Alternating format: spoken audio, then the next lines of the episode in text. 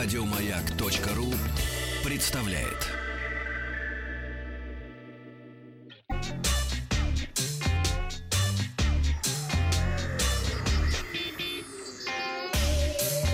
Страна транзистория.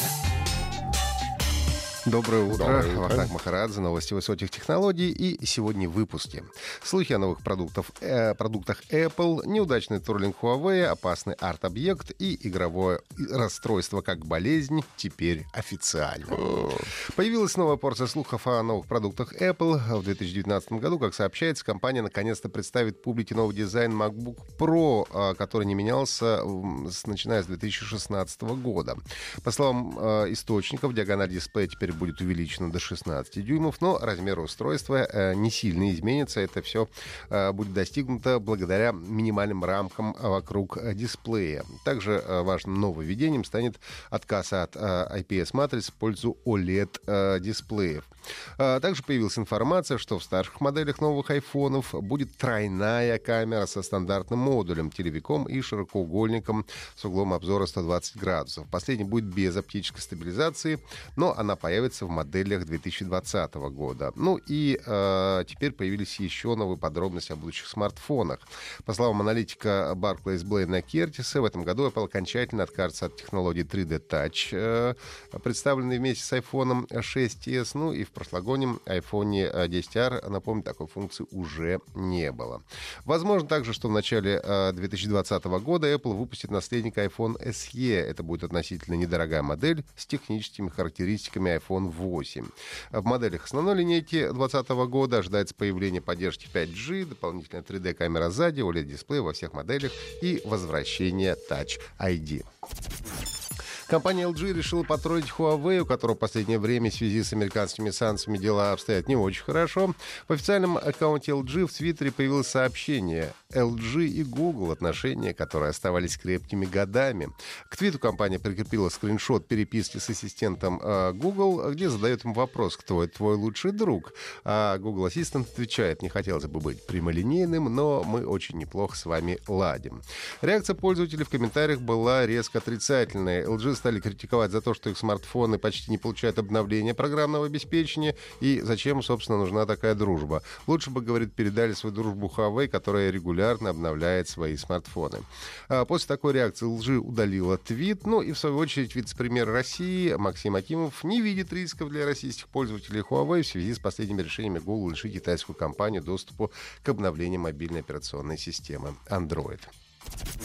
На продажу выставили ноутбук с шестью самыми опасными вирусами в мире. Это арт-проект, получивший, на- пол- получивший название «Постоянство хаоса», созданный художником Го Одонгом.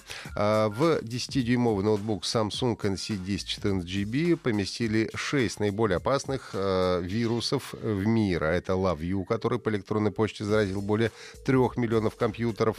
А, Второй MyDoom, убытки которого оценятся в 38 миллиардов. Третий So Big, укравший 37 миллиардов. Четвертый вымогатель WannaCry, заразивший почти 500 тысяч компьютеров, в том числе государственных. Ну и пятый Dark Tequila, добывавший информацию о банковских счетах. Шестой Black Energy 2. Он э, смог отключить электроэнергию на Украине в 2015 году. По некоторым оценкам, совокупный финансовый ущерб от шести вирусов приблизительно равен 95 миллиардам долларов. Ноутбук сам по себе не представляет никакой опасности, но, правда, только до тех пор, пока вы не подключитесь к Wi-Fi или не используете э, внешний накопитель, который тоже подключите э, к этому ноутбуку. Произведение искусства было создано по заказу компании Deep Instinct, которая работает в сфере обеспечения кибербезопасности. Ноутбук выставлен на аукцион, где его цена составляет уже 1 э, миллион 200 тысяч долларов. Наблюдать за ноутбуком также можно в режиме реального времени на Twitch по адресу twitch.tv slash persistence chaos. А, Всемирная организация здравоохранения приняла пересмотренную международную статистическую классификацию болезней и проблем, связанных со здоровьем, так называемый М- МКБ-11. Вне зависимости от компьютерных игр теперь признается психическим расстройством. Игровое расстройство в МКБ-11 перечислено после расстройства игромании и почти дословно повторяет описание последней. Только азартные игры заменены на компьютерные игры. В МКБ-11 оно имеет код э, 6C51. Чтобы у человека диагностировали диагностировали игровое расстройство, его признаки должны наблюдаться в течение года. Если чрезмерное увлечение видеоиграми негативно влияет на семейную, профессиональную или социальную сферу жизни человека, то нужно задуматься о том, чтобы показывать его специалисту.